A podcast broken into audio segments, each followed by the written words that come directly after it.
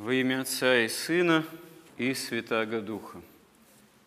После того, как Адам и Ева отпали от Бога, и во время пришествия Господа Иисуса Христа, во время евангельской истории, да и на протяжении двух тысяч лет уже христианской эры, человечество все равно, можно сказать так, что погрязает в таком языческом, магическом миропонимании, в стремлении этой жизнью управлять с помощью стихий иного мира, присутствие которых человек всегда ощущал и ощущает. Но часто эти стихии, они не являются прямо связанными с Богом – фактически часто это демонические силы, потому что когда человек от Бога отпадает, то ему закрывается попущением Божиим духовное зрение, потому что человек на нравственно-духовном уровне отпадает на уровень существования вот этих бывших ангелов во главе с дьяволом – которые от Бога отпали гораздо раньше человека, и в этом их отпадении, их природа, их существо настолько исказилось, что они стали силами зла. И вот когда осуществляется такая глобальная катастрофа, как грехопадение человека, и человек начинает на этой земле осуществлять свою жизнедеятельность отдельно от Бога, автономно – и, в общем-то, это в собственном таком именно качестве происходит до пришествия Христа в мир, а, можно сказать, по инерции еще самого развития человечества, человеческой цивилизации, которая берет начало с грехопадения, тоже прародителей, определенная автономия за человеком остается еще до второго пришествия Христова, до всеобщего воскресения из мертвых. Потому что таковы законы развития человеческой цивилизации. Царство Христово, Царство Божие, оно не от мира сего все-таки, до поры до времени. И вот, когда человек начинает и продолжает жить в условиях вот этой земной цивилизации, автономно от Бога, можно сказать, что он соседствует с этими демоническими силами, но прямо не имеет возможности с ними контактировать, входить в прямое общение, потому что духовное зрение у человека закрыто и открыто может быть только правым пред Богом образом, правым пред Богом образом, когда человек – ну, в лице святых, на примере святых мы видим это, достигает бесстрастия. Когда человек внутренне достигает бесстрастия, освобождения от греха, то он может безопасно наблюдать, созерцать, иметь дело с миром духовным, потому что силы зла, демонические силы, они не могут на этого человека воздействовать, не могут иметь над ним власти по той простой причине, что, как говорят святые отцы, суть действия в человеке страстей есть суть действия дьявола. И способ, суть действия дьявола на человека – это есть суть, способ действия в человеке страстей. То есть дьявол действует и имеет власть над нами, над людьми, через наши собственные страсти, которые прежде всего внутри нас свили себе гнездо, ну, имеют и внешние проявления. И чем больше мы даем им власть, тем больше мы даем власть над собой дьяволу. А чем больше мы с Божьей помощью боремся со страстями и даем власть над собой Богу, тем дальше от нас отстоит дьявол со своими кознями. Но человек и человечество, которое от Бога отпало и вот влачит такое автономное существование – оно, тем не менее, всегда стремилось в языческих, магических, оккультных, колдовских, эзотерических и прочих, так сказать, практиках, заручиться какой-то помощью, в кавычках, как-то наладить отношения э, с миром духовным, со стихиями этого мира, а фактически со стихиями демонического характера. И вот все язычество, вся магия, там колдовство, оккультизм, да и, в общем-то, многие другие религиозные системы в некоторых своих проявлениях, те, кто не являются в чистом виде откровением христианским, они также оказываются замешаны на контакте, общении том или ином вот с этими демоническими, фактически злыми силами.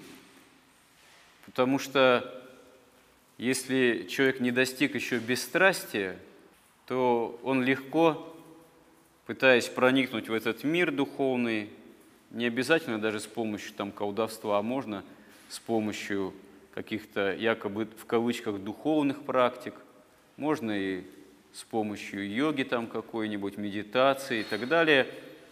Но не будучи внутренне освобожденным от страстей, если начинает с этим миром как-то контактировать, в него проникать, то фактически рискует стать игрушкой в руках дьявола.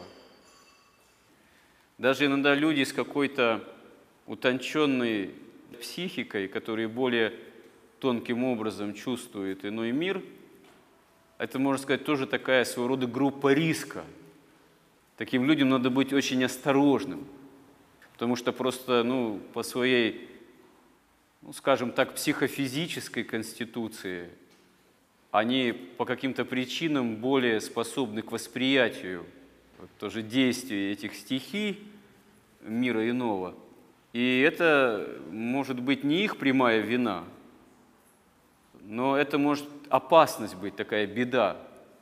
То есть э, вот людям с такой утонченной сферой восприятия – им нужно очень осторожно к этому относиться, не делать критерием, не давать этому развиваться, не делать критерием собственные чувства. Потому что все же, если мы не святы, если мы не преподобные и не достигли бесстрастия, любое такое вот слишком или утонченное, или тем более там, магическая попытка с миром духовным контактировать, она может оказаться небезопасна. Что ж говорить о всякой там экстрасенсорике, нетрадиционном целительстве, колдовстве и так далее и тому подобное. Но вот еще в Евангелии Господь говорит такие слова.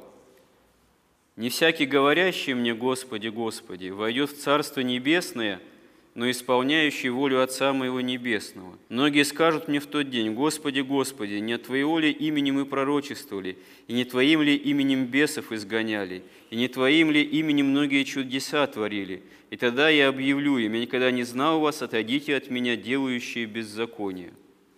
Вот на самом деле очень тоже такой это характерный эпизод в Евангелии, характерные слова Господа. Потому что нет ли здесь некого противоречия. Ведь Господь в другом месте Евангелия говорит, то есть апостол приводит его слова, что верующий э, в Него, во Христа, сотворит больше даже, чем Христос во время евангельской истории чудес сотворил. И говорится о том, что и бесов будут ученики Христа изгонять, и даже если что, там, смертное яд испьют или змею возьмут в руки, не повредит им. И мы знаем из истории, сколь много внешних чудес сопутствовало проповеди апостольской. И бесов они изгоняли, и другие чудеса творили. Почему же здесь Господь говорит, что далеко не все, кто творили такого рода чудеса, на самом деле окажутся Христовы, на самом деле действительно следовали правде Божией. А потому что сами по себе даже такие вот чудеса, даже то, что там, кто-то может что-либо внешне чудесным образом выглядящее сотворить, и даже там якобы бесов изгонять, это еще на самом деле не критерий. Более важным критерием является вообще сама вера, сила веры. Вот апостол Павел приводит в пример Авраама, когда говорит об этом, что Господь вменил веру Авраама ему в праведность за то, что Авраам безоговорочно поверил Богу, и даже неоднократно. Поверил, что у него будут и наследники, и что он будет отцом всех верующих.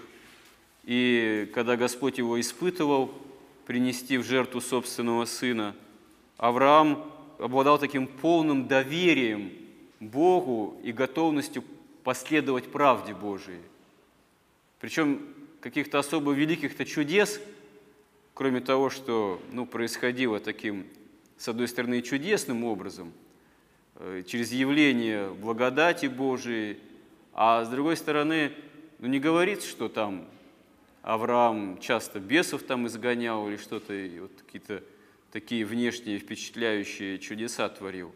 Но его вера и послушание Богу и доверие Богу были гораздо более важным, чем даже сама праведность внешняя, потому что по условиям ветхозаветной жизни Авраам был далеко не во всем праведен, если сравнить с христианскими святыми. С точки зрения христианской святости, его обыденная жизнь, она вряд ли бы вписалась в основные представления, в каноны уже новозаветной праведности. Но, тем не менее, за свою такую вот именно безоговорочную веру Богу Авраам в Ветхом Завете оказывается одним из величайших праведников, потому что именно в условиях, в общем-то, достаточно жесткой, жестокой такой жизни ветхозаветной, Авраам являет полноту веры. И да, могут быть и такие чудеса внешние, но они, повторюсь, не являются критерием – Потому что когда вот в этом евангельском эпизоде мы слышим, что Христос говорит, что когда скажут ему, что не от твоего ли имени мы пророчествовали, не твоим ли именем бесов изгоняли, и иные чудеса, не твоим ли именем творили. А Господь говорит, не знаю вас, отойдите от меня, делающие беззаконие. Мало того, что, оказывается, чудеса не обязательно являются непременным признаком духовного качества, оказывается, они еще могут прикрывать некие беззакония. Не все так в этом смысле просто.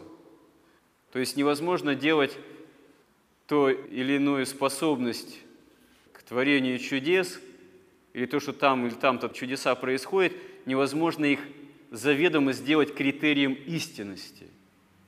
Как мы видим, это может противоречить правде евангельской. И в самом деле, даже в мире языческом отмечались и до сих пор бывают случаи тоже чудес, связанных совсем не с христианскими святынями, в кавычках. Мироточили языческие статуи.